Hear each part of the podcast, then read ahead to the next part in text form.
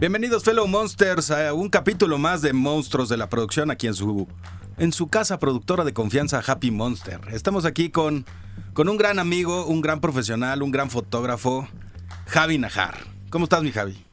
Hola, Rafa, ¿todo bien? La verdad, muchas gracias por tenerme acá, por invitarme. No, pues un placer, como siempre. Javi, llevamos un buen rato trabajando, conociéndonos como profesionales y amigos. Claro. ¿no? Y este, y pues güey, vamos a entrarle al ajo como back, duro, bonito, el seco, duro y de la cabeza. Vamos, vamos, venga. Cuéntanos de Tica. ¿Qué eres? De, ¿Quién eres? ¿De dónde vienes? ¿Cómo está tu tema? ¿Cómo- ¿Qué, qué, qué haces aquí, güey? Ok, espero todos tengan mucho tiempo para escuchar esto. Yo soy Javier Nájar, eh, nací y crecí en Culiacán, Sinaloa. A los 17 años mi familia se mudó a la Ciudad de México y yo me vine con ellos. En aquel entonces había entrado a la Facultad de Ingeniería en UNAM. Ingeniero. Ingeniero, exactamente. ingeniero. Ingen-. En aquel entonces yo no sabía muy bien qué es lo que quería hacer con mi vida. Había entrado en ingeniería porque venía de un perfil como onda que había estudiado hecho como mecánica en la prepa o cosas así. Dije, ah, pues puede ser una onda por ahí. Y como estaba muy perdido en realidad en aquel entonces, ¿no? Y mi- mis padres pues obviamente querían que siguiera que estudiar y todo ese rollo. Entonces entré en ingeniería. Híjole, pues no me iba muy bien. Bueno, no me iba mal, ¿no? No se me daba tan mal las matemáticas y toda esta parte. Pero en realidad no es que estuviera muy contento, ¿no? Seguía medio perdido por la vida. Y tuve una clase de comunicación donde nos pusieron a analizar películas. Y, o sea, recuerdo muy bien una específicamente que es la de una Stanley Kubrick, esta de la guerra. No, ahora más bien, ¿cómo? Full Metal Jacket. Ah, ok. Full Metal Jacket me llegó, me, me llegó a plenitud, ¿me entiendes? Como que la viví de una forma increíble. Dije, Bueno, es un peliculón, pero. Es un pero- peliculón. Y Kubrick es una cosa increíble. Exactamente. Para mí sigue siendo una de las mejores películas de, o sea, de- que más me gustan. Me sigue influenciando mucho. Ya no la he visto tanto últimamente, pero creo que a nivel fotográfico, historia, todo me llegó mucho. Entonces a partir de eso me di cuenta más bien que, que quizás lo que tendría que hacer es buscar por esa onda, ¿no? Porque me había llamado tanto la atención en ese momento que dije, bueno, esto sí me gustaría hacerlo de por vida, ¿no? No, en cambio la ingeniería, la ingeniería era una cosa que sí que entendía que me podía dejar dinero y todo para vivir bien, pero no me iba pues O tener sea, como- esto no. o sea, esto no deja lana para vivir bien. Es un poco más complicado, ¿verdad? No soy tan empresario. Yo en lo personal, como no busco tanto el, el- la generación de ingresos que, que me haga súper rico ni nada, como vivir bien me va bien. Y este y entonces ya, o sea, sí, en ese momento más bien, como dejé la ingeniería por completo y empecé a buscar opciones, ¿no? En aquel entonces pues estaba el CCC y el CUEC, y yo, pero yo venía de un background de cero cultura. En Culiacán no hay nada, la única cultura que se vive es el la narcocultura, ¿no? Entonces sí es un, es- era una ciudad mucho más pequeña en aquel entonces. Yo no tenía realmente mucho conocimiento de cultura general, de, de- sí que había visto algunas películas, leído algunos libros y todo, pero no tenía un nivel para entrar a estas escuelas. Lo, lo intenté un- durante un par de años, no lo logré. Y mi madre, pues como buena madre mexicana y de, y de un pueblo pequeño, pues me obligó a, a entrar a una carrera, pues ya y opté por comunicación en aquel entonces, ¿no? Ok. Pero a Eh, ver, ¿cómo, cómo, ¿cómo es que te dieron una clase de comunicación en ingeniería, güey? O sea, de entrada es así como un coso raro. Es que era el tronco común de ingeniería en aquel entonces. en- y la verdad es que yo tampoco me, me lo recuerdo bien por qué. Pero agradezco mucho haber tenido esa clase, que fue lo que cambió mi vida en ese momento, ¿no? O sea, esa clase y haber estudiado esa película creo que me dio el brinco a buscar este, este tipo de vida, ¿no? Y la vida, la bonita vida de la producción que, que tiene tantas, tantas tintes tan bonitos y matices. Sí, sí, sí, ha sido una, para mí ha sido una larga carrera porque yo entré a estudiar comunicación en el claustro de Sor Juana y este, y ya como desde un inicio y como si ya tenía como un- una fijación hacia la fotografía, este, y en el claustro, bueno, es como sí audiovisual y había unos buenos maestros, pero en general había muchas cosas que para mí no me funcionaban, pero sí había un par de maestros muy buenos, Enrique Rivero es uno de ellos, que también como que nos marcó mucho una, un poco de cómo hacer las cosas bien y todo esto. Y más bien, y saliendo de, esta carrera, pues también empecé haciendo After Effects, animación, edición, más que nada. Y no estaba tanto en la onda de ni de generar imágenes, ¿no? Ni de grabar en video, ni de foto fija, ¿no? Entonces al principio sí que me ha sido complicado. Poco a poco seguía buscando hacer más imagen y ganar mi vida en eso. Y, y sí, poco a poco se me fue dando, ¿no? O sea, a través de contactos, de ir conociendo gente, me fueron llevando, sí, para ir, seguir editando y todo eso, pero ya después ah, llegué a una casa productora en aquel entonces que de un gran amigo mío Y, este, y él me fue enseñando poco a poco más o menos como ya la parte de salir y a, y, y a grabar imágenes, no más bien a capturar imágenes y cómo hacer videos y todo esto, ¿no? Eh, a ver, cuéntame, de entrada creo que aquí hay un, hay un, hay un, un cambio generacional importante porque yo supongo que ya no te tocó nada análogo. Ah, no, sí, la fotografía fija, yo sí aprendí en análogo. Ahora no lo recuerdo tan bien, pero durante los años también he ido experimentando, sea en talleres o otros cursos, sí, con película también. Pero poco, en realidad a mí es que me encanta la película y todo, pero si, si no hay dinero, no lo veo como algo, como un fin necesario tampoco, ¿me entiendes? Yo, sí, que tiene, es una belleza definitivamente, y las cámaras, el sonido, eh, poner el rollo, todo esto es increíble. Pero aquí en México hay que ser honestos, la verdad es que es poco probable que va a hacer muchas cosas en película, ¿no?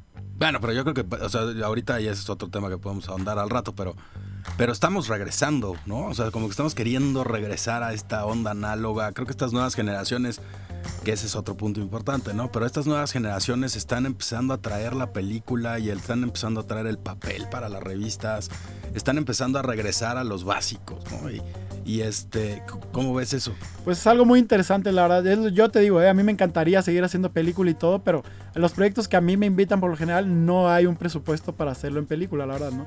Y entiendo, hay muchas cosas también en realidad que por las cuales para mí en, en, los proyectos que yo trabajo en estos momentos no es como muy viable, ¿no? Hacerlo en película.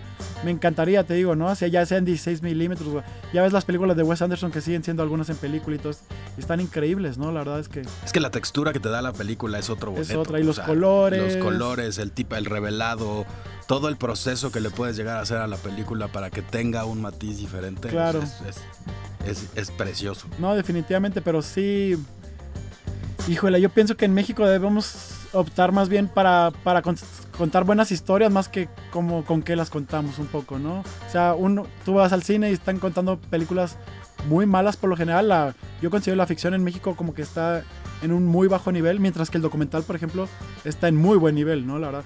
Entonces, como, bueno, también entiendo, ¿no? Que la gente que va al cine les gusta esto y que hay comedias románticas muy buenas también aquí en México. Pero como que todo está optando por ese camino o por el camino del terror, por ejemplo. Y en cuanto a otras películas, no está llegando como a un buen resultado, yo pienso, ¿no? Pero es que también creo que es un tema de industria y es un tema de público. De público. O sea, es. Eh, digo, vivimos en una sociedad que estamos acostumbrados por generaciones, ¿no? A las novelas y a todas estas cosas que son todas estas comedias románticas, ¿no? Finalmente, cuando yo era niño, mi, abuelita y mi bisabuela decían es hora de ver la comedia. Cuando no era ni de comedia, era de, no era una telenovela Billy vulgar, pero le decían la comedia. Pero este, pero es creo que es un tema cultural, ¿no? O sea, es hoy en día creo que la gente está empezando a abrir la mente para, para, para ver nuevo cine, para, para ver otras cosas. Creo que puede venir una buena ola nueva, ¿no? No digo, la primera que está hoy en día cartelera, que hay que ver qué tanto, o está por salir, es la de Cindy la Regia, que rompe un poco con todo este tema de comedia romántica. Pero este, pero es un tema cultural, o sea, finalmente, digo, sí en México hay mucho, mucho documental. Este. Pero a ver, ¿qué género es el que más te llama a ti la atención? Híjole, yo no podría decir un género en específico. Creo que el drama puede ser uno de mis mayores géneros, pero no sé, no podría tampoco. Hombre, sí, no, yo pensaría por ahí el drama, que es de lo que más me llama la atención. ¿Pero qué es lo que más te gusta del drama? A nivel fotográfico. O sea, pensando en lo que tú haces. Pues que se puede jugar con muchas cosas. Yo, o sea, es que yo tengo es... Como yo vivo realmente como en una melancolía constante en realidad. Entonces me parece que el drama tiene esto, la imagen del drama muchas veces tiene esta como una melancolía y única que está impresa en la imagen de, la película que se está contando, ¿no? Y exactamente como es esto como que, como yo pienso que las personas, como todos tenemos una parte que es como la sonrisa, el sol y todo esto, pero también tenemos nuestras sombras, ¿no? Estas cosas que ocultamos normalmente y que como que vamos ahí descubriéndonos incluso a nosotros mismos, ¿no? Porque no es que vayamos por el mundo abiertos y ya sabiendo quiénes somos exactamente, qué nos gusta. Vamos descubriéndonos como personas, ¿no? También. Y creo que el drama tiene eso, ¿no? Es como un poco ir descubriendo estos personajes, estas historias, ir viendo a lo mejor primero el sol y después un poco la sombra de cada personaje y aprendiendo también de, las, las vidas de otras personas, ¿no? A mí me encanta eso, ¿no? Yo creo que antes yo no tenía dinero, yo no tenía posibilidad de viajar, entonces lo que podía hacer es, sí, leer durante un tiempo, leí bastante, después dejé de leer y más bien el cine se convirtió en mi, mi forma de vivir otras culturas con otras personas, otras formas de pensar y abrir mi mente ¿no? a estas cosas. creo que es eso que me llama la atención también. ¿Qué es? O sea, me queda claro que ese es uno de tus grandes gustos del cine, pero ¿qué, es, qué, qué fue lo que más te llamó la atención de Full Metal Jacket? De Full Metal Jacket, híjole. Yo creo que también al haber crecido en Sinaloa, pues uno crece con esta onda como muy norteña machista de, de muy vergas, ¿sabes? De que nos creemos muy cabrones y muy orgullosos de este rollo. Y sí, creces con, con, con gente que va ahí con sus grandes camionetas, con pistolas y todo. Y pues creo que Full Metal Jacket también tiene esta como adrenalina, como de gente loca, como yo veo a la gente de Culiacán, ¿no? Un poco loca, que tiene esta adrenalina única. Y al menos el principio de Full Metal Jacket es esto, ¿no? Es como esta adrenalina loca con el chico este gordito que le tratan súper mal y así, entre que te ríes, lo sufres con él y, todo eso. Y ya después viene un drama fuertísimo, ¿no? Esto de ver cómo los vietnamitas eran muy cabrones para la guerra, ¿no? Cómo los americanos no podían hacer mucho al respecto, ¿no? No, pues es que finalmente era, era un, o sea, los americanos estaban en su territorio, ¿no? Y conocer, al, o sea, conocer el territorio es como una regla básica de guerra, ¿no? Pero a ver, hablando de territorios y hablando de guerras, Cuéntanos un poquito cómo es crecer en Culiacán, güey. ¿Cómo fue crecer en Culiacán para ti y cómo crees que es crecer en Culiacán hoy? Es que ahora ya no tengo idea, ya no, ya no viajo tanto para allá, me estoy bastante desconectado. Sí tengo algunos amigos y familiares también, pero no sé, supongo que se ha cambiado bastante, eh, que han cambiado las cosas, pero también sí estoy casi seguro que sigue habiendo una narcocultura fuerte, ¿no? Pero crecer en Culiacán es como una cosa muy peculiar, la verdad. Una cosa muy peculiar porque si estás rodeado de, de todos estos narcos, de toda esta gente con mucho dinero, con, con muchas drogas, con muchas armas, donde sí pasan cosas que no te afectan tanto a ti mientras tú no te metas con ellos, pero, pero pasan cosas. Yo, cerca de mi casa hubo una noche que explotaron una bomba. O sea, después de vez en cuando eh, eh, amanecían casquillos de balas en, mi, en el patio de mi casa, se escuchan balazos tú te das cuenta también quiénes van ahí con, con armas un poco. Me acuerdo que mis amigos tenían otros amigos que llegaban a sus casas, se bajaban de la camioneta, se les caía la pistola. Así, y la juntaban y se la volvían a poner y ya está, ¿no? Y para mí es como, ahora es chocante, ¿no? Pero en aquel entonces era como que un poco normal, ¿no? Normal, sí. Sí. Pero es muy loco y también la gente allá, pues es. Hay muy poca cultura, lo que. La gente en Culiacán quiere hacer dinero, les, les encanta el dinero, tener dinero y todo esto son muy prepotentes, son prepotentes, son muy creídos, también les gusta tener lo bueno y así, no sé, como bien como raperos, pero como con el narco, ¿no? Realmente. Y entonces para mí en ese sentido, pues exactamente yo no, yo me daba cuenta que en aquel entonces no encajaba con muchas cosas, ¿no? Pero igual tenía que vivir y disfrutarlo y así, pero me costaba mucho en realidad mi crecer en Culiacán me costó mucho, ahora me doy cuenta de todo esto. Y bueno, aprecio haber crecido en Culiacán y todo y sobrevivir a Culiacán. Pero yo de, entrada no me gustaría volver a vivir o tener una familia allá, no, para nada. ¿eh? Oye, pero, pero, y a ver, porque creo que es un es algo como bien padre desde, desde ese punto de vista, ¿no? Pero, pero hay hasta un tema visual muy especial, ¿no? En todo este tema de la narcocultura.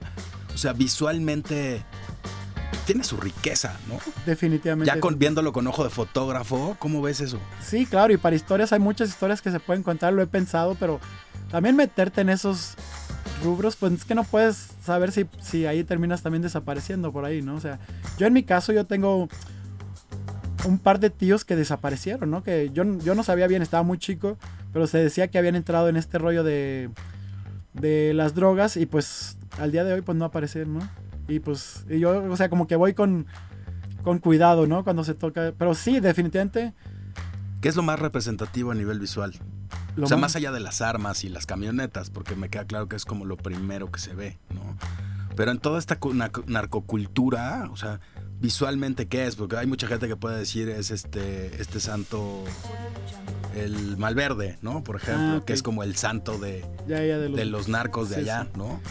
Pero hay toda una cultura visual alrededor de todo esto, que es lo más representativo que viste. Híjole, no, ahí sí no sabría decir ahora mismo, pero, pero creo que también, por ejemplo, o sea, el hecho de que Culiacán sea una zona muy árida, por ejemplo, es que sí hay otros cielos, hay otro, como, como hay otro filtro en el aire allá, ¿no? Entonces sí es, es muy rico, la verdad. Y también es que exactamente los narcos, mismo como en este estilo vaquero en el que se vive allá, pues están, pues son como personajes muy retratables, ¿no? Definitivamente. Que van con su sombrero, con sus, con sus bigotes, o sea, a mí me, me encanta un poco, la verdad. Pero nunca he tenido la oportunidad como de acercarme tanto, ¿no? Y, y verlo. Y seguro debe ser muy interesante, pero sí, no he tenido la oportunidad de acercarme. No, la verdad es que también acercarse no es algo así que, como bien decías, ¿no? O sea, no es algo que puedas hacer a la ligera. Definitivamente. Tiene que ser con mucho cuidado. Pero bueno, y entonces, bueno, vamos a regresar, vámonos un poco para atrás. Sales del claustro de Sor Juana, empiezas a chambear eh, con este amigo que te, que te empieza como a instruir en todo este tema. ¿Qué va pasando? ¿Cómo te vas clavando? Porque, oh, digo, ahorita vamos a llegar a ese punto. Te fuiste a estudiar al extranjero. Claro. O sea, ese, que ese es otro tipo de experiencia que como mexicano me encantaría ver tu punto de vista, ¿no? De cómo es vivir toda esta experiencia allá. Pero, ¿qué, qué fue pasando ahí? También hay una cosa que quizás me salté, porque antes de trabajar con este amigo, hice algunos acercamientos también al, a fotógrafos, a directores de fotografía aquí en México, ¿no? Yo cuando me di cuenta que quería ser fotógrafo y que me quería hacer, dedicar al cine y todo esto saliendo de la escuela, pues dije, a ver, ¿cómo puedo hacer para llegar a este lugar? Me puse a escribirle, encontré la página de los directores de fotografía de México, la asociación esta, y me puse a escribirle primero a todos, les mandé un mail a todos, pocos contestaron en realidad, y unos que estaban fuera, otros que no podían, que no sé qué. Pero ya después más bien, eh, pues dije, ah, pues les marco por teléfono, ¿no? Y pues le, marqué a un par y en ese entonces eh, Kenji Katori me dio la oportunidad de ir con él a uno de sus, de sus trabajos, ¿no? En aquel entonces era un comercial, en un comercial que él estaba filmando. Y pues me invitó y súper chido. Y la verdad, ya viendo el trabajo, ya acercándome por primera vez a una producción que era bastante grande para mí, ya dije, definitivamente esto, esto es lo que quiero hacer, ¿no? Entonces, dentro de todo, siempre voy a estar agradecido con el Kenji eh, por esa oportunidad que me dio en aquel entonces y creo que me abrió también la mente como a decir eso. Después sí, él me dijo, pues es que yo conmigo no puedes trabajar porque pues yo no podría como ofrecerte dinero, nada, durante un buen tiempo, ¿no? Y en aquel entonces, pues más bien mi familia pues nunca ha sido de mucho dinero, entonces yo tenía que buscar trabajo, entonces regresé a esto de trabajar como editor o haciendo animaciones y todo esto. Pero sí quedó muy, muy marcada la, experiencia con el Kenji, ¿no? ¿Qué sentiste cuando entraste al set? Bueno, en aquel Porque aparte son sets, digo, trabajamos hoy en día en esto y, tengo la fortuna de llevar muchos años en esto, pero es que entrar al... Creo que es la primera vez que entras a un set, puede ser de un comercial, de una peli, lo que sea, pero entras y ves la cantidad de gente, las luces, todo el tema y dices, no mames, qué pedo con esto, es maravilloso, ¿Qué sentiste, Es que, eh, bueno, es aquí no me pasó como a ti, Rafa, porque era una locación y era justo allá afuera, afuera del Munal. ¿Sabes? Entonces, además el... Entonces llegamos ahí, sí que había mucha gente porque tenían extras y toda la gente de producción, sí, había bastante gente, ¿no? Pero más bien creo que lo que me impresionó era, por ejemplo, el Kenji, la forma en que trabajaba en aquel entonces, era muy muy naturalista el Kenji, ¿no? Ni sacó luces, eh, me acuerdo en aquel entonces más bien sacó unos babinets grandes, unos para bloquear un poco el sol, otros para rebotar otro tanto, y ya con eso se fue prácticamente ya después, sí, en la noche fuimos al anfiteatro de Polanco y ahí sí sacó mogollón de luces. Y sí, ya me di cuenta que, de qué iba, ¿no? Y a mí me encantó. En general me encantaba ver trabajar al Kenji, ¿no? O sea, como una forma muy tranquila él y como también muy preciosista, obviamente. Pero muy, es muy buena experiencia, la verdad. después también traje, otro fotógrafo que me invitó fue... Ay, ¿cómo se llama? Calderón Calderón Lelo de la Real, ah, Felipe, algo, algo así, o Francisco, no sé. Y también fue muy buena onda, pero él sí es muy diferente, ¿no? Era una persona mucho, es una persona mucho más grande y pues chido y todo, pero no, no sé, el Kenji en ese aspecto sí me influenció mucho más, ¿no? vamos a hacer una pausa y explícanos qué es un mogollón. Un montón, un montón. Porque esos son el tipo de cosas que de repente saca del lenguaje de la, de, de otros lugares que está increíble. Un mogollón. Esa no me la sabía. Es una gran palabra. La seguiremos usando. Sí, tengo que admitir, como se me pegan a mí las palabras de todas partes, ¿no? Y me encanta, ¿no? El, lenguaje es algo riquísimo, yo me parece. Entonces no me aferro mucho a lo, a lo que aprendo solo aquí en México y de los mexicanos, que me encanta. Es increíble la forma en que evoluciona el lenguaje en México, ¿no? Yo, no, yo pienso que pocas pocos países evoluciona el, lenguaje como aquí, ¿no? Aquí cada mes tenemos una forma nueva de decir algo que ya tenemos otras 30 formas de decirlo, ¿me entiendes? Ahorita con lo de que mi ciela y no sé qué, o sea, es increíble, ¿no?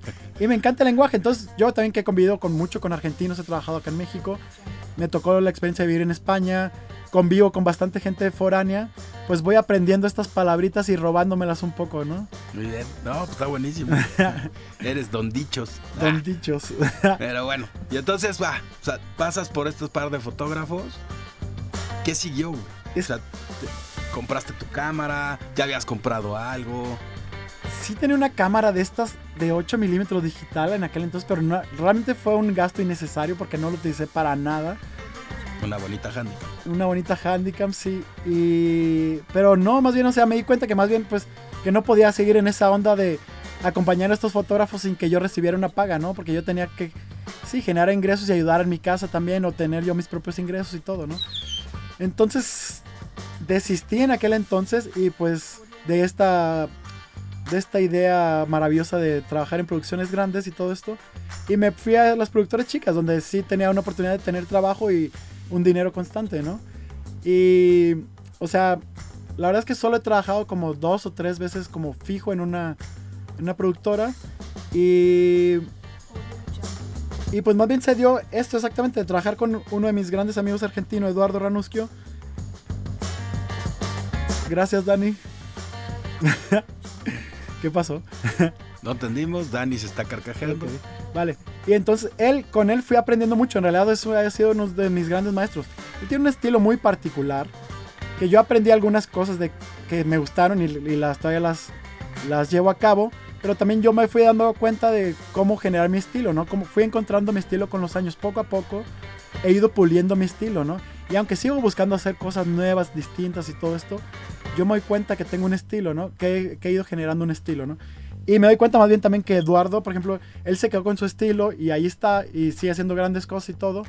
Pero yo ahora más bien ya, aunque le aprendí algunas cosas, sigo teniendo yo mi estilo, ¿no? Y que es algo muy, muy lindo de los fotógrafos, ¿no? Es que tengan un estilo, ¿no? Que encuentren eso que les guste y cómo transmitir estas imágenes, ¿no? Yo creo que esa es la, esa es la, la, lo más rico de trabajar con los fotógrafos. O sea, que sabes que cada quien tiene un estilo diferente y que macha con el proyecto con el que quieres hacer, ¿no? O sea, que si no, pues todos sabrían lo mismo, harían, lo, mismo, y pues bueno, lo único que haríamos es echarnos un volado a ver quién trabaja con quién o pues ver quién está disponible. Y no se trata de eso, ¿no? O sea, si es un tema, y ahí sí creo que, que es algo bien importante, o sea, el entendimiento entre director y fotógrafo tiene que ser clave, ¿no? Y si tú como director, por la razón que sean, te imponen a un fotógrafo, es así como de, oh mi Dios, o sea, ojalá y nos llevemos bien porque donde me caiga mal esto va a estar horrible.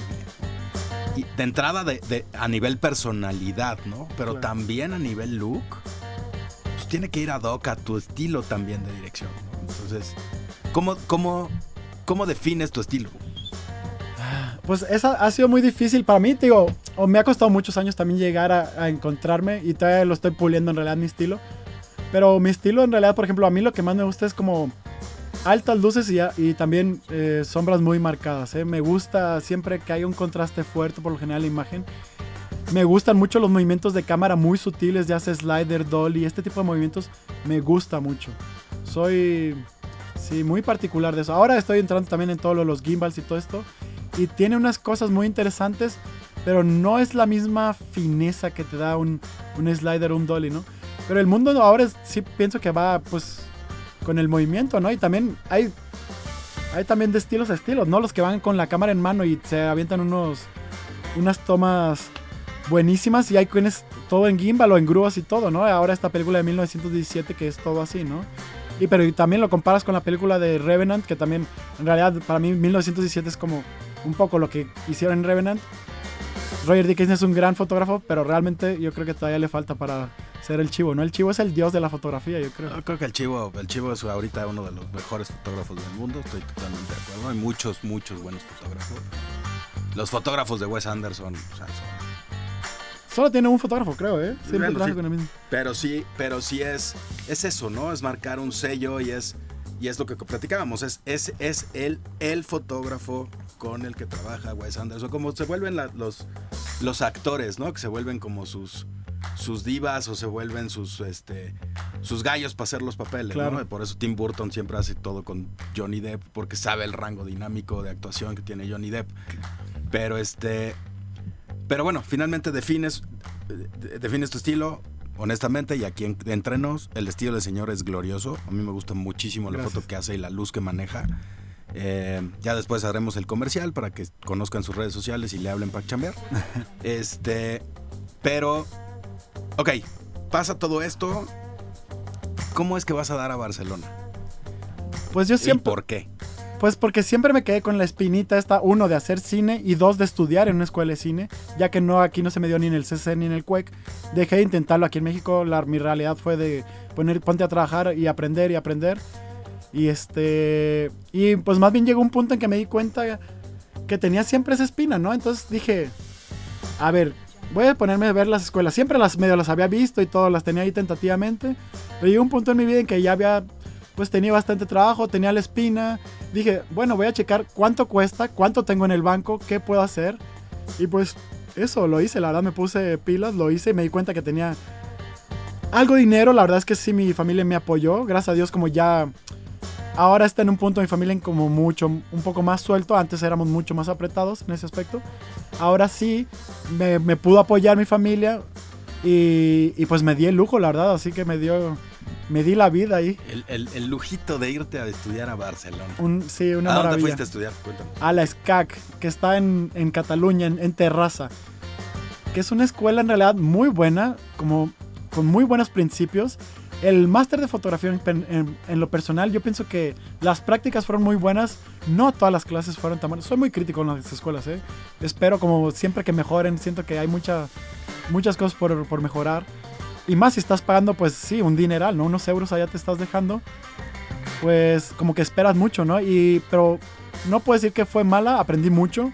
Tienen una forma muy práctica de, de enseñarte, pero al mismo tiempo son muy metódicos en muchas cosas, ¿no?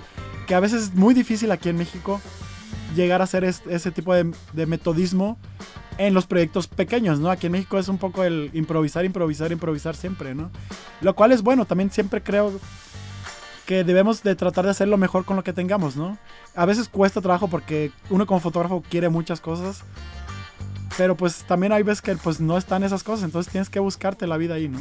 Sí, hay muchos fotógrafos hay muchos casos que, todos aquellos que nos están escuchando que están en el medio no me dejarán mentir, ¿no? Pero hay fotógrafos que, que vaya, los catalogamos en algún punto, ¿no? Como de, oye, si le hablamos a fulanito, híjole, no, güey, va a querer un camión y va a bajar el camión completo. Y la neta es que ni tenemos tiempo ni tenemos este, lana para que baje todo el camión y estas cosas, ¿no? Y es, creo que este tema de irse adaptando a las necesidades del medio, que pues hoy son muy diferentes a las, a las que eran hace 20 años que yo empecé. ¿no? Antes las producciones sí podían ser así de grandes y teníamos producciones donde nos metíamos una semana en foro y traíamos el motion control y estas cosas. Hoy en día, o sea, pocas son las productoras que pueden llegar a tener una, una, una producción de ese tamaño, ¿no? Pero, ¿cómo haces esa adaptación? O sea, que, o sea, tú tienes en mente un tipo de luz sabes cómo lo puedes lograr, cómo te adaptas a lo que hay. Pues es muy interesante, definitivamente, o sea, siempre es importante hacer el scouting y darte cuenta de cómo hacer la luz, cómo es el espacio, cómo se, se mueve la luz ahí. Y, y, pues exactamente como tú ya medio tienes este ojo de que sabes lo que buscas, estás buscando, yo en, mi general es lo que te comentaba, ¿no? Busco estos contraluces fuertes, ¿no? Busco estas diferencias de lumínicas altas, que a veces también, o sea, sí, se pueden llegar a conseguir también solo con, colores, con tonalidades, ya sea del vestuario de la, o del lugar donde estás, ¿no? De las paredes, el, color de las paredes o el, decorado, yo qué sé. Pero para mí lo lumínico es como que lo que me, mata, ¿no? Es lo que más me llama la atención. Entonces, como cuando yo hago el scouting, siempre estoy buscando esto, ¿no? Estas, estas diferencias de luz que, puedo agarrar y, y dónde vienen bien y es que sí. ¿Y dónde exactamente, dónde poner un personaje para que llame la atención también, ¿no? Porque al final del día la fotografía es eso, ¿no? Tú estás poniendo un cuadro, pero quieres que la persona vea hacia un punto, ¿no? Pues es buscar eso también constantemente, ¿no? Y pues eso, cuando haces la locación, a veces tienes suerte y te toca un día con sol muy lindo. Al día que llegas a filmar, quizás te toca nublado y bueno, ahí sí es donde tienes que averiguarte qué vas a hacer, ¿no? Si, si llevas luces, pues sacas luces, si no, pues con nubladito, ¿no? sacas los telas negras. A resolver. A, resolver.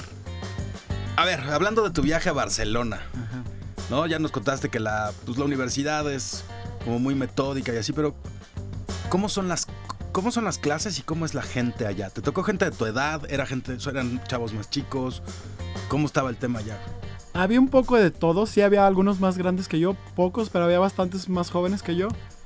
La gente allá es muy distinta a México, ¿no? La gente tiene otra cultura, tiene otra educación completamente, ¿no? Ah, pero muy buena onda todos, la verdad es que muy buena onda. Y yo digo que es metódica la escuela porque ahí para empezar te enseñan a hacer ficción, ¿no? En este diplomado, en este máster que hice, lo que te enseñan es hacer cómo hacer tus plantillas para iluminar y para como para sacar adelante una ficción. Entonces, en ese sentido muy metódicos porque ellos sí siempre van a tener un scouting, siempre van a tener planeado como todos los tiros que se van a hacer, siempre van a tener planeado plano por plano cómo van a ir las luces, que aquí también en las producciones buenas suceden, claro. Sí se tiene que hacer. Sí se tiene que hacer, pero no siempre se puede, ¿no? Pero en ese sentido sí que son muy metódicos, ¿no? Y pues yo creo que por eso también obtienen los resultados que tienen, ¿no? Ellos sí... También creo que en general tienen mejores presupuestos, pero sí, sí le echan bastante ganas a esta parte de la pre, ¿no? O sea, sí, sí te enseña a ser como riguroso con la preproducción, ¿no?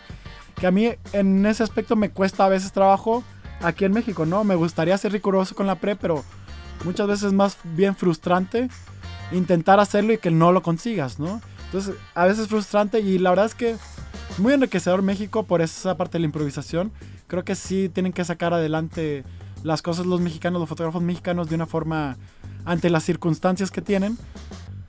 Pero a veces es como difícil, ¿no? También es a veces como eh, más complicado, ¿no? Tenerlo ahí en el momento, tener que quebrarte la cabeza para sacarlo y hacerlo en el momento. Mientras que allá no hacen tanto esto porque están ya preparados, van preparadísimos para cada día de filmación. Si las cosas no funcionan, sí, ahí se rompen un poco la cabeza, ¿no? Pero ya de entrada ya tienen un plan muy fijo y un plan muy metódico, ¿me entiendes? Como que ya es seguir ya los pasos, ¿no? Mientras que aquí en México es un poco más bien todo lo contrario, ¿no? Es más bien llegar a ver cómo le haces y sacarlo, ¿no? Depende del tipo de producción, pero sí. Sí, sí, sí. Pero a ver, eh, digo, es, este tema como de, de, la diferencia entre las, entre las producciones, ¿no? O sea, ¿cómo ves, ¿cómo ves el medio de cuando empezaste a ahorita?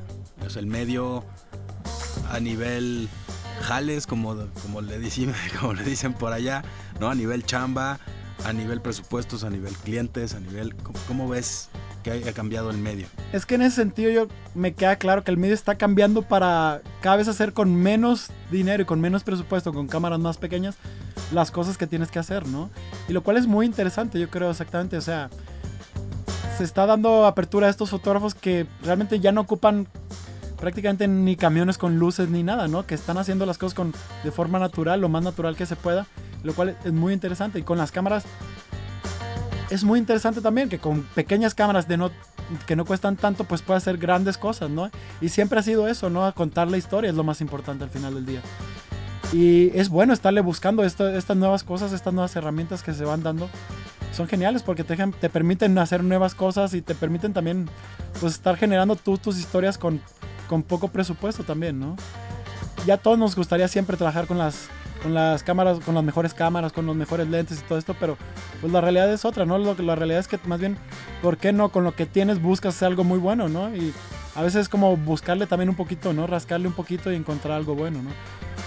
Y creo que es genial también que, por ejemplo, toda esta tecnología china también que entra ahora en los LEDs, es increíble porque permiten hacer grandes cosas que no uno no pensaría que con tres pesos está haciendo eso pero sí los LEDs chinos pues cuestan mucho más baratos que los LEDs alemanes que, o que los LEDs americanos no sí la, verdad es que toda esta esta invasión china por decirlo de alguna manera no a, nosotros nos llega a traer como grandes beneficios claro.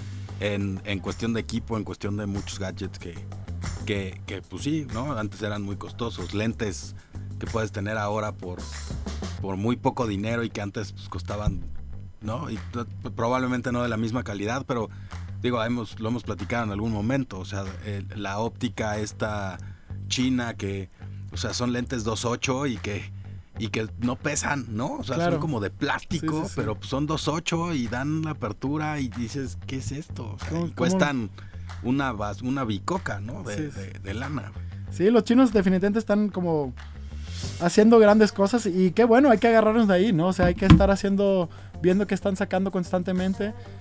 Uh, a te digo, ¿no? Siempre nos gustaría trabajar siempre con Arri, las luces Arri, todo Arri, pero pues no se puede, ¿no? Y, y qué bueno que están haciendo esto los chinos para personas como yo, que están más bien en este nivel de producción media, donde tienes que hacer parecer los videos que lo hiciste con, con las mejores cosas, pero no, pues lo haces con cosas chinas, ¿no? Que, es, que tienen muy buenos resultados. Bueno, pero con las cámaras todavía no entramos a la tecnología china, ni creo que entremos, honestamente. Pues. No, y la óptica, o sea, la óptica sí, esta óptica de China. Sí, no, en cuanto a óptica todavía están muy lejos. Sí, sí, sí. O sea, a ver, cuéntame, o sea, sí, de. Porque finalmente tú ya eres un fotógrafo de la era digital. Ajá, claro. Tú ya todo lo empezaste a hacer en digital. ¿Tú filmaste poco en película o no? He hecho algunas cosas en película, sí. Pero. ¿Cuál es la gran diferencia que ves entre el análogo y el digital? Hay que ser más riguroso en el análogo, ¿no? Hay que ser más riguroso. Y, exactamente, es que porque no tienes tanto metraje para estar tirando película y película a lo loco, hay que ser mucho más riguroso. Ahí sí que hay que llegar con un buen plan o ser muy bueno, ¿no? Un, gran talento para, como para saber capturar el, momento justo, ¿no?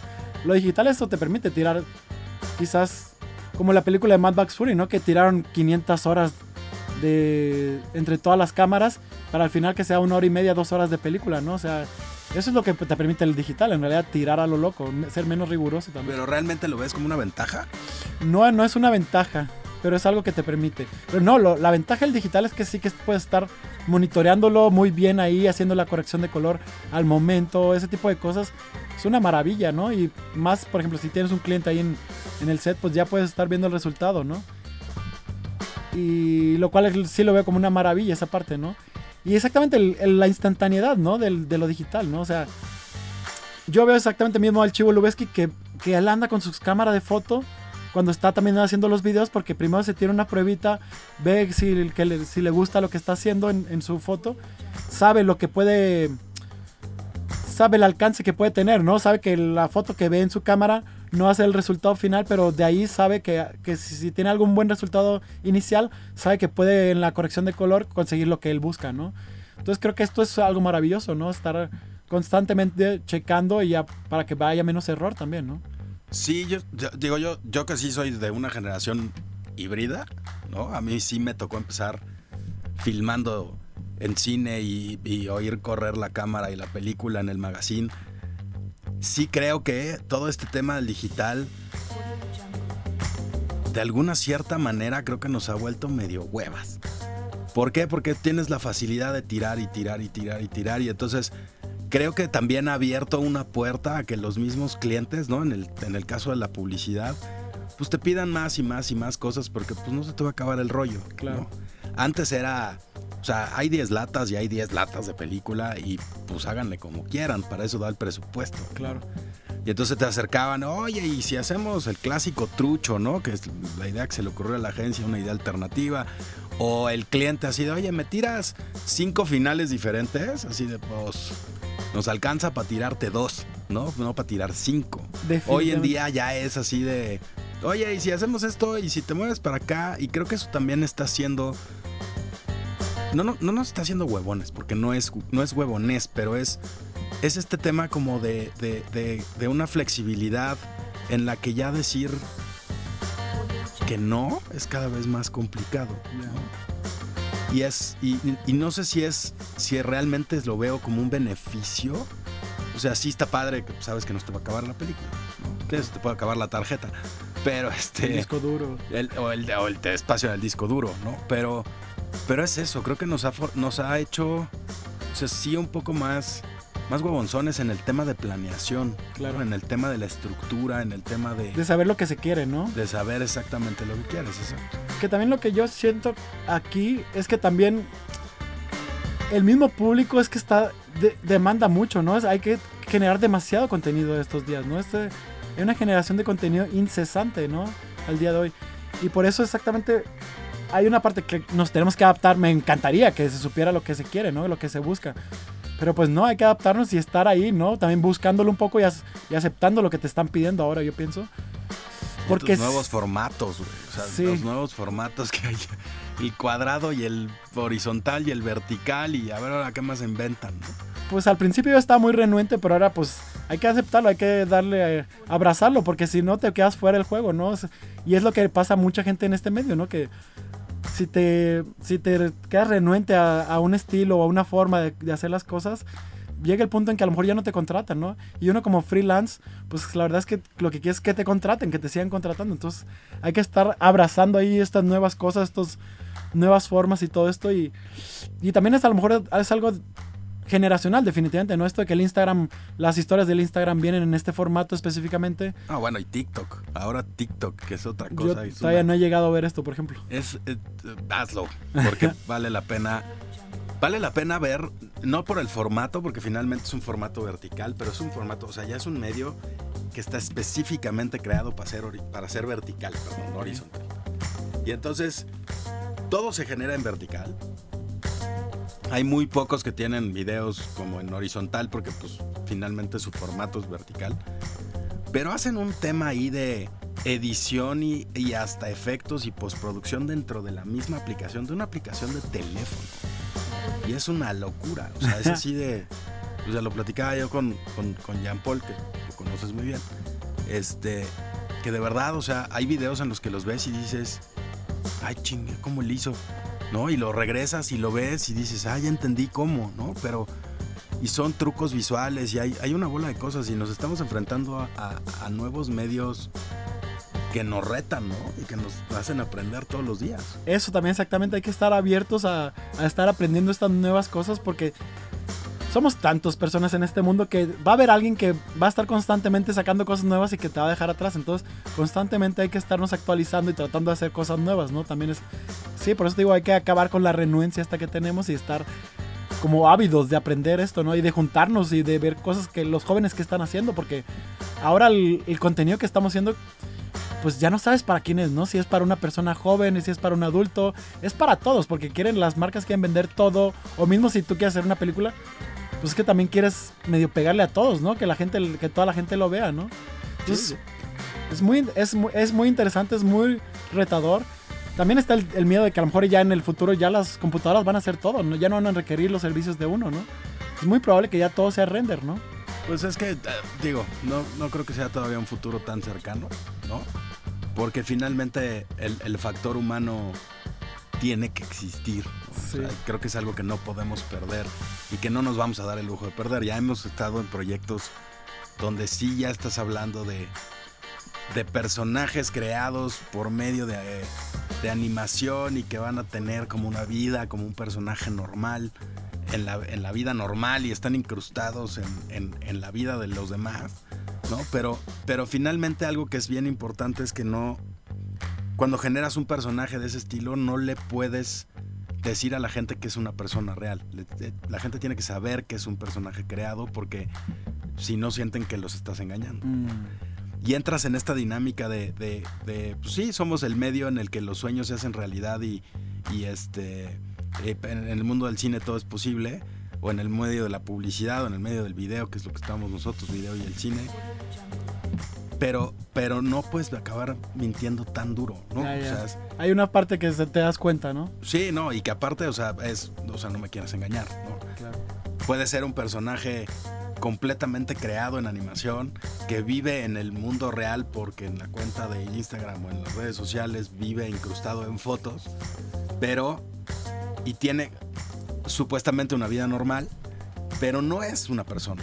O sea, es un es un, CGI, es, una animación. A mí a veces, por ejemplo, quizás no veo tanto este tipo de películas, pero por ejemplo, vi El Planeta de los Simios, la última que sacaron.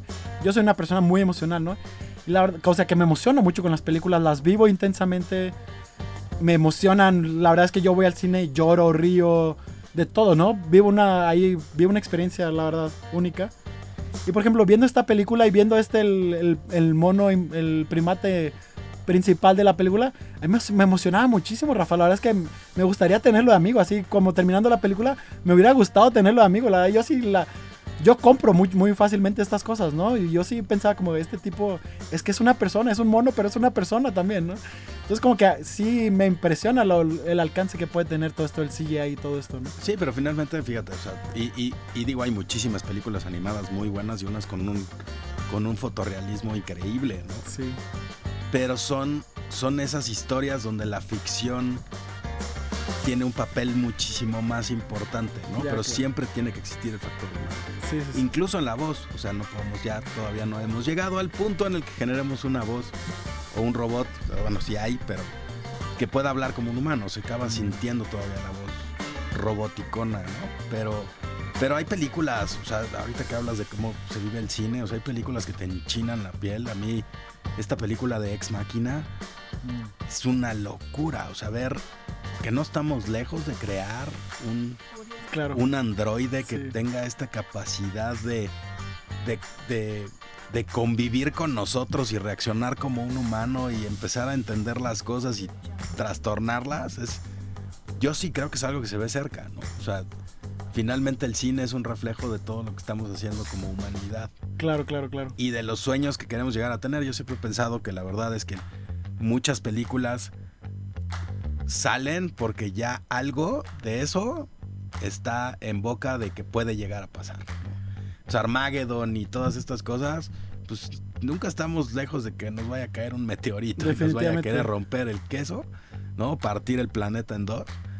No, pero son como estas, es, como este sentimiento de, de, Finalmente Hollywood está tan cerca de la industria, de la NASA, del gobierno, de... Digo, se ve cuando hacen una película de que tenga que ver con rollos militares. O sea, les prestan todos los juguetes para que hagan las películas.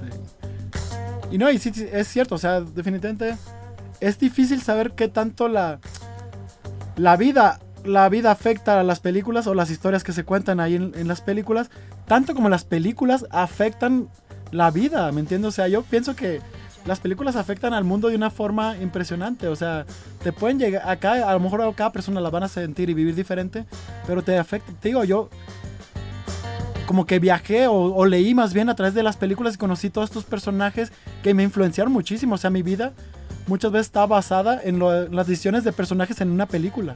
Entonces, o sea, para mí es impresionante. O sea, creo que hay... La mayoría de la gente dice que la vida siempre como tiene un alcance mayor que, que, sí, que influencia al cine, yo pienso que el cine influencia mucho a la vida también, ¿no? Muchísimo. Sí, claro. No, tiene mucho que ver. O sea, hay gente que de verdad vive, vive queriendo que su, que su vida sea pues, como una película, ¿no? Como una comedia romántica, como... La mayoría de los amores, yo pienso que no, la gente quiere esto, ¿no? Sí, claro, las películas de Disney, ¿no? Que ahora también, gracias a Dios, ya están cambiando un poco y que se dan cuenta que no todos podemos ser príncipes azules, o que las, las princesas no todas van a ser así. Hay que ser reales también un poco, ¿no? Sí, claro. A ver, cuéntame así ya en corto. ¿Quién es tu cineasta favorito? Mi cineasta favorito. A nivel directores. dame cinco. Híjole, antes estaba muy influenciado por David Lynch, Stanley Kubrick. Yo creo que Wong Kar Wai. Wong Kar Wai es uno de los personajes, de los directores que más me ha influenciado. La verdad es que si ese cine asiático entre Wong Kar Wai y, y Shang Yimou son, yo creo, de los que más me han influenciado. Porque David Lynch uh, fue una etapa, me encanta. Lo viví, lo, lo, lloré, lo todo. Pero después creo que me quedo más con Wong Kar Wai y Shang Yimou. Esta forma en, la que cuentan las, las historias que ellos tienen, la forma en que las cuentan, tienen esta emoción que definitivamente transmiten en toda su imagen, en cada palabra, en sus personajes. Es, ¿Cuál es tu película favorita de ellos? Híjole, Deseando Amar, supongo. Deseando Amar. Y de Shang Yimou Héroe. Héroe me, me encantó. Héroe, es una cosa. a mí creo que es de una de las películas que más me han marcado en la vida. Hay muchas, ¿no? Pero el día que vi Héroe fue así de. ¿Qué es esto? ¿Qué es esto? Exactamente. Es tan, tan potente que no puedes no sacarte, ¿no? No te saca de tu cabeza qué está pasando, cómo es posible. Sí, cómo está filmada, cómo está contada. O sea, esta escena del lago. Que no sé si leíste alguna vez cómo fue filmada, pero creo que filmaron no me acuerdo exactamente el número, pero creo que fue, filmaron un mes diario en el lago porque solo tenías el espejo de agua durante dos horas. Entonces tenían todo rigueado, llegaban tres horas antes para preparar todo el desmadre, para poder filmar dos horas en el espejo de agua. Toda esta secuencia de la pelea entre ellos en el, en el espejo de agua es una locura. Ya, pero valió la pena, definitivamente. No, ¿no? bueno, o sea, es, es- es- para mí esa, esa, esa nueva era de, yo la llamo así, ¿no? Como esa nueva era de cine chino tiene, Sí. tiene muchísimo para aprenderles en cuanto a arte, en cuanto a, en cuanto a narrativa, en cuanto a, a, a- a todo, ¿no? A dirección, a manejo de cámara. Y yo creo que locura. también hay algo muy interesante aquí, porque también uno de mis grandes fotógrafos es Christopher Doyle. Y Christopher Doyle más bien es el creador de también de, detrás de estas pe- grandes películas que son mis favoritas, tanto Deseando Amor de Wong Kar Wai como Héroe de Chang Yimou, ¿no? Entonces como que también hay algo con Christopher Doyle que, que me influenció muchísimo, ¿no? Creo que sí es... Bueno, ahora definitivamente es el chivo, pero antes creo que Christopher Doyle era mi fotógrafo favorito, ¿no? Y que bueno, sigue haciendo él cosas y todo, pero creo que ya no, ya no tiene esta fuerza que antes tenía al parecer, ¿no? Pero sí, Christopher Doyle creo que es de los mejores fotógrafos que ha existido, la verdad. Y que de los que más me ha influenciado, la verdad. Es que es increíble las cosas que... que- Es una locura. O sea, sí, a sí hay gente que, que de verdad te, te, te, te sorprende muy cabrón. ¿no? O sea, yo creo que. Y, eso es algo que, por ejemplo, ahora que mencionabas al chivo y desde hace rato, ¿no? El chivo tiene eso. O sea, ha ido, ha ido creciendo poco a poco y ha ido haciendo cada vez cosas más chingonas, más chingonas, ¿no? O sea, desde. Yo me acuerdo que de las. Para mí, creo que la película, de la primera que me llamó un- un buen la atención fue la del jinete sin cabeza. Mm, ya. Que el güey tiene literalmente, creo que el récord Guinness de más luces en un foro. Claro, claro. Y que todo fue filmado en foro, además. Una ¿no? locura. Todo lo filmó en foro y era. es el güey que más luz ha aprendido dentro de un foro en Hollywood. Y ya desde ahí dices, puta, manejar esa, esa cantidad de, de, de luz, ¿no? Medirla bien, emparejarla bien, montar en como debe de ser, darle los matices necesarios para que el cuadro tenga el contraste correcto y todo esto.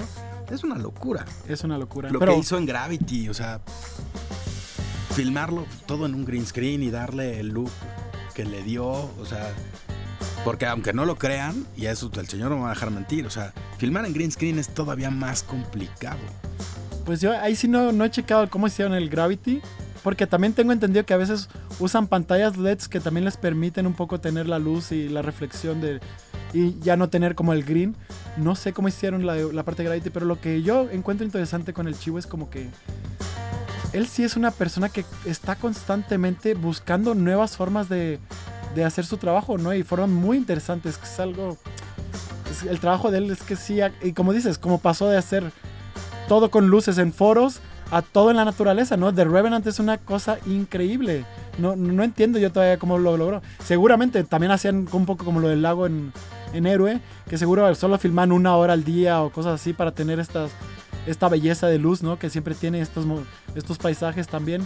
Pero creo que sí es el como el- una persona que está constantemente trabajando y buscando cómo narrar de una forma distinta. Cómo narrar, creo que en ese sentido es como que y además utiliza la tecnología, ¿no? O sea, siempre está constantemente innovando en cosas tecnológicas que muchas veces otros se quejan, ¿no? Pero yo creo que él ya eh, ve todas las herramientas que hay y hace algo mucho más grande de lo que, de lo que otros pueden hacer, ¿no? Sí, no, es un, es un fotógrafo, yo sí podría llegar a decir que yo creo que es de los más completos que hay en el cine y en el mundo. Sí, no, no, no, mis respetos. Hay muchos muy clavados en cosas muy.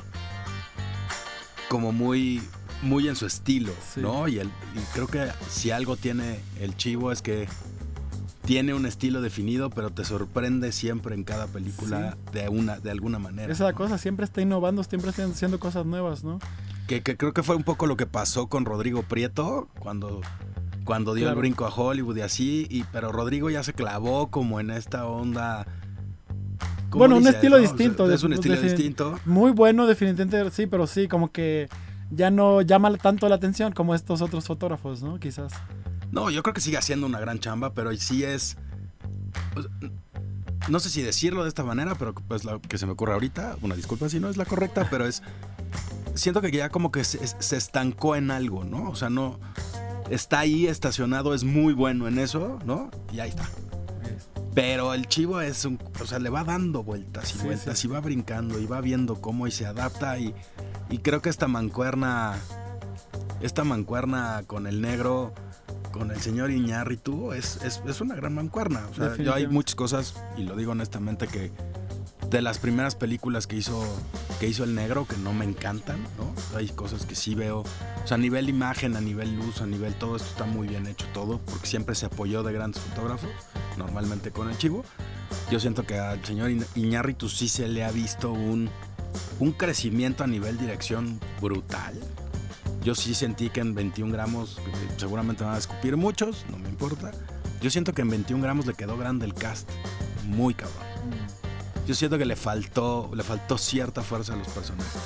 21 gramos pudo haber sido mucho más grande con, una mejor dirección. Pero, pero ha ido creciendo de una manera espectacular. Sí, para mí es el mejor director de México al día de hoy, ¿no? Bueno, uno de los mejores directores. Claro, pero él trabaja allá afuera siempre, bueno, en Hollywood, en otros países, no sé.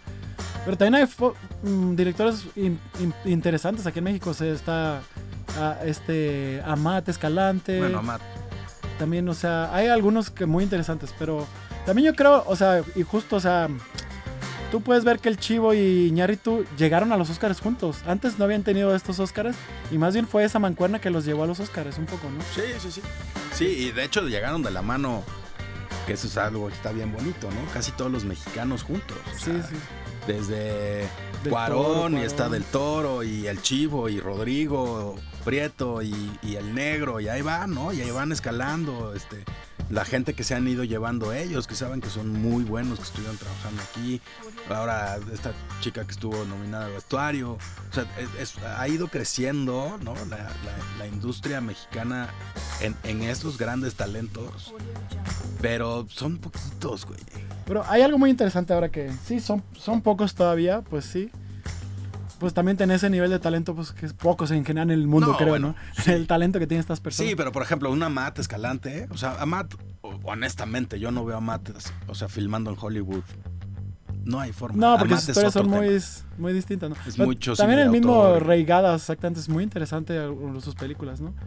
Pero también ahora que lo mencionamos bien, regresando un poco a lo de Chivo contra Rodrigo Prieto, por ejemplo, yo lo que veo exactamente en el Chivo es que él el lenguaje del chivo. El lenguaje del chivo Lubeski es, es lo que más aporta, yo pienso, a una película. Tiene un lenguaje ya que se ha dado cuenta más bien que el cine es un lenguaje, ¿no? Y claro, Rodrigo Prieto tiene su propio lenguaje, y, pero juega con un lenguaje mucho más tradicional. En cambio, es esto, el chivo pareciera que ya tiene integrado este lenguaje, ya lo habla, ya lo domina.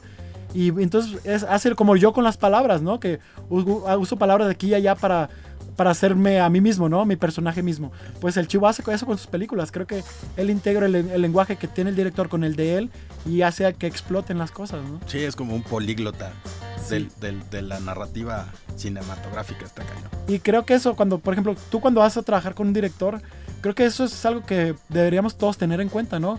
Buscar este lenguaje, porque el lenguaje es lo que definitivamente es lo que transmite también, lo que estamos ahí innovando, es, es lenguaje, el cine es lenguaje.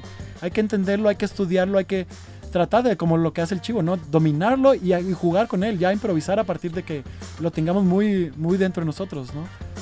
Y, creo que eso, a lo mejor quizás pocas personas lo ven, porque ya hay un lenguaje muy clásico, que es el que viene desde W. Griffith, después que pasó por, por toda la nueva ola francesa, hubo nuevas cosas y todo, pero el lenguaje es donde yo creo que todavía hay muchas cosas por hacer aquí.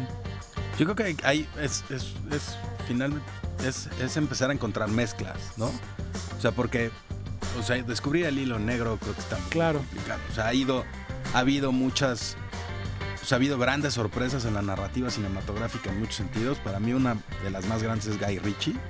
Guy Ritchie tiene una, una narrativa muy de él que es increíble. Es la manera en la que narra las historias con estas con estos rampeos que tienen las escenas de acción, con cómo presenta los personajes, cómo interliga las historias. Para mí Snatch es una de mis películas favoritas de la vida. Por eso, por cómo, cómo están delineados los personajes, cómo, cómo, cómo interactúan las historias, cómo se van entrelazando, cómo te das cuenta que todos van por lo mismo, ¿no? Y cómo... ¿Cómo ejecuta, güey? O sea, es, es, creo que lo más bonito del cine es eso, ¿no? O sea, cómo te va envolviendo a llevarte. Y puede ser con una narrativa complicada, como Guy Ritchie, como Wes Anderson, que también es complicado. De alguna cierta forma, o con una narrativa súper lineal y simple, pero con una historia que te, que te llena el corazón o te llena de miedo o lo que sea y te, y, te, te, tiene al, filo de la butaca. Pues sí, así es la bonita. Esta es la bonita narrativa del cine, ¿no? Pero bueno, vamos a, vamos a empezar a cerrar un poquito porque ya nos colgamos un chingo. un poco. Casi no se nos da la plática. Pero este. A ver, mi Javi, creo que algo que me gustaría preguntarte por. Un poco por. por por de dónde vienes, por lo que has logrado, por lo que has hecho, por donde, por lo que, a donde estás ahora, ¿no? Es que te gustaría o qué podrías decirle a, pues a los chavos que vienen, ¿no? Y que quieren estudiar fotografía, que quieren incursionar en este bonito medio de la producción. ¿Qué, qué les podrías decir? Perseverancia, definitivamente. Hay que aguantar mucho, yo pienso.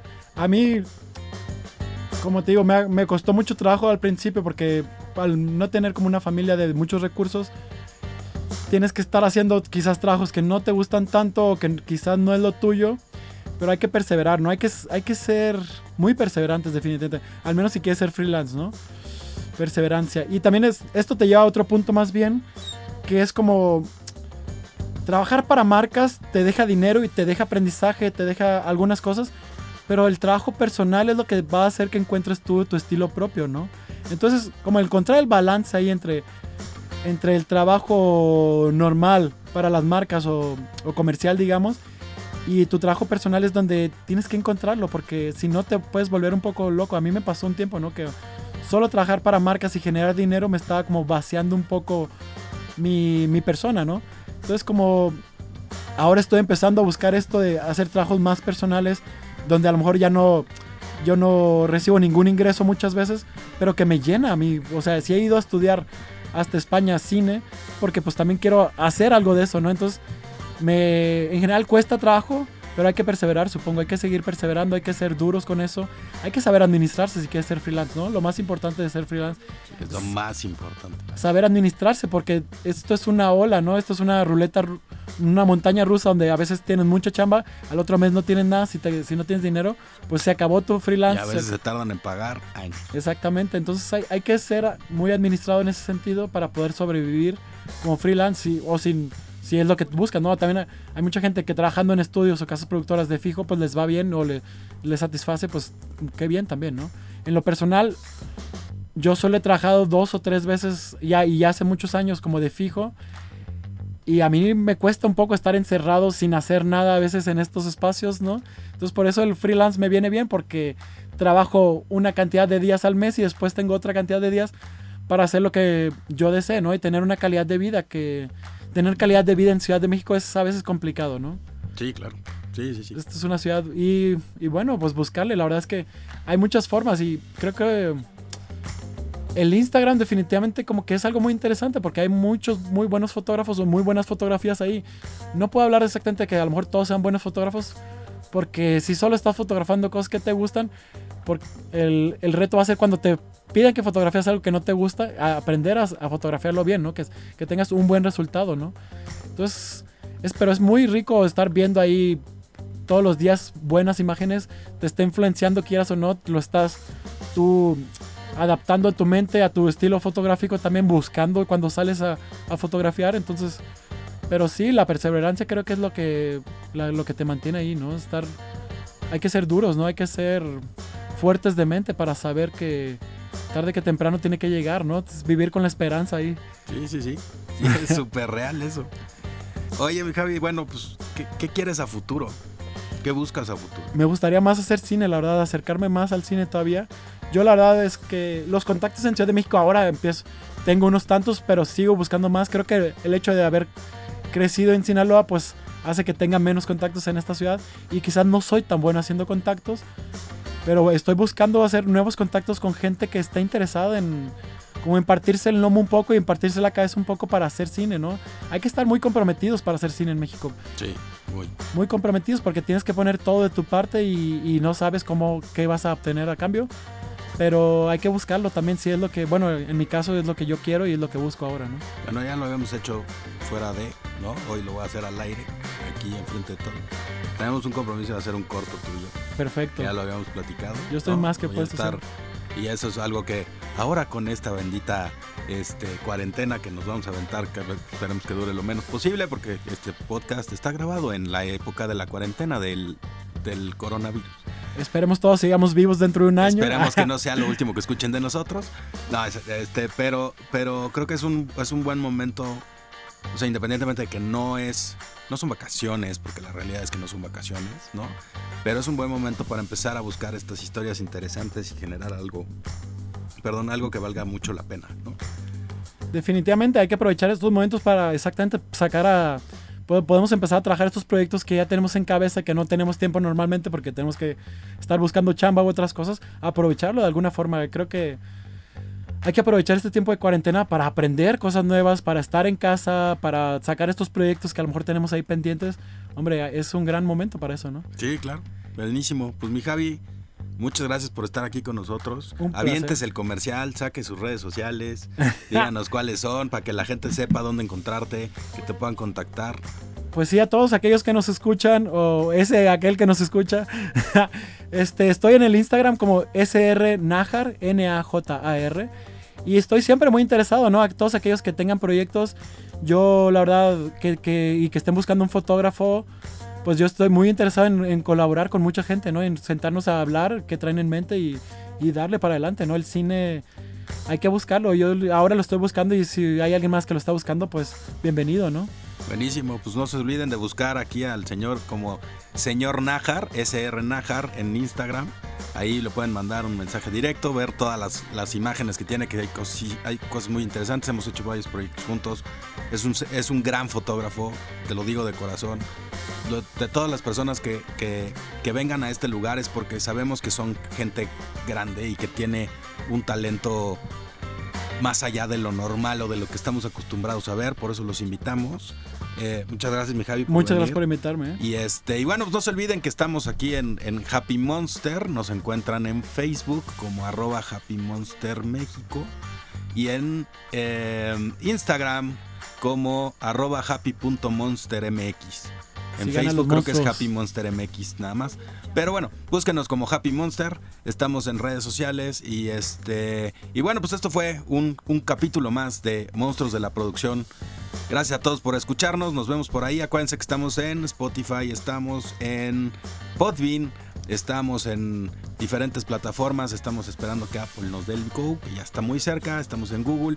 Búsquennos y este y más bonito que todo compartan porque esta es este es un es, algo que estamos generando para que todos nos conozcamos entre todos, para que podamos tener pues, para que podamos tener más, más, chamba y podamos conectar con gente que, que sea súper valiosa y generar proyectos, proyectos muy interesantes.